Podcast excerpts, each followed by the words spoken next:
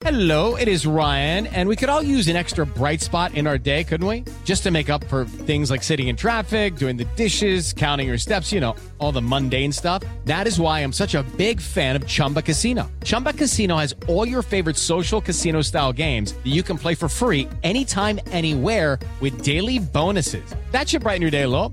Actually, a lot. So sign up now at chumbacasino.com. That's chumbacasino.com. No purchase necessary. BGW. Void were prohibited by law. See terms and conditions. 18 plus. 7 en punto, panorama informativo 88.9, información que sirve. Yo soy Alejandro Villalbazo, Twitter, TikTok, arroba mm, Villalbazo 13. Es jueves 20 de julio, Iñaki Manero. Muchas gracias. Vámonos con el panorama y en el panorama nacional. La Fiscalía General de la República dio a conocer que la Interpol emitió fichas rojas contra la esposa y hermanos de Genaro García Luna por un caso de corrupción distinto al del exsecretario de Seguridad Federal. Y una jueza, una jueza federal dictó auto de formal prisión contra el ex militar Francisco Narváez Pérez, detenido la semana pasada en la ciudad de Querétaro por su presunta responsabilidad en el delito de desaparición forzada relacionado con el caso de Ayotzinapa.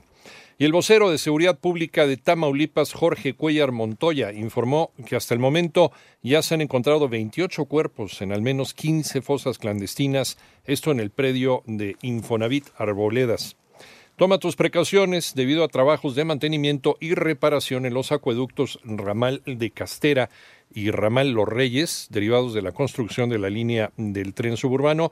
A partir del 21 de julio y hasta el 23 del mismo mes, habrá un corte en el suministro de agua que va a afectar algunas alcaldías de Ciudad de México y municipios del Estado de México. Restaurantes que reactiven su área de fumar podrían ser sancionados por la COFEPRIS. Guillermo Jivillé.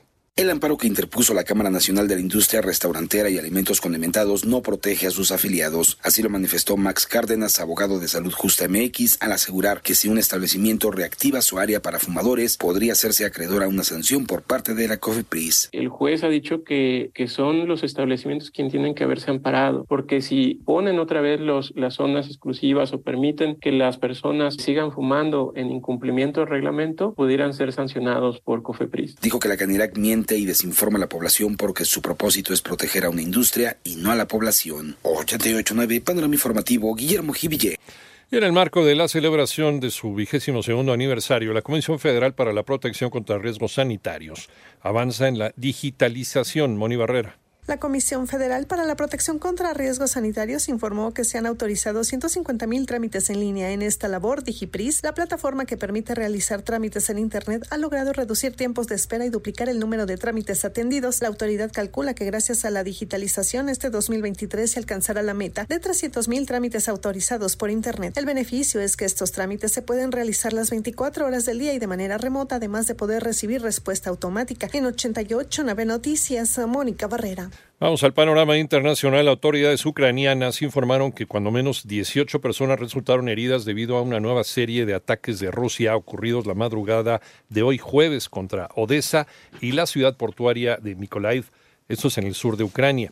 Y tres personas, incluido el atacante, murieron. Seis más resultaron heridas durante un tiroteo en Auckland, la ciudad más grande de Nueva Zelanda y sede del Mundial Femenino de Fútbol, que da inicio, ya nos decía Alex Cervantes, hoy jueves. En tanto, el gobierno de Nueva York, en los Estados Unidos, limitará 60 días la estancia en albergues para los adultos solicitantes de asilo y distribuirá folletos en la frontera entre los Estados Unidos y México para advertir a los inmigrantes recién llegados que consideren otra ciudad. Además, autoridades alemanas advirtieron a los habitantes de los suburbios del sur de Berlín que estén alerta ante un animal suelto potencialmente peligroso. Se sospecha es una leona y de la cual se desconoce la procedencia. Panorama informativo.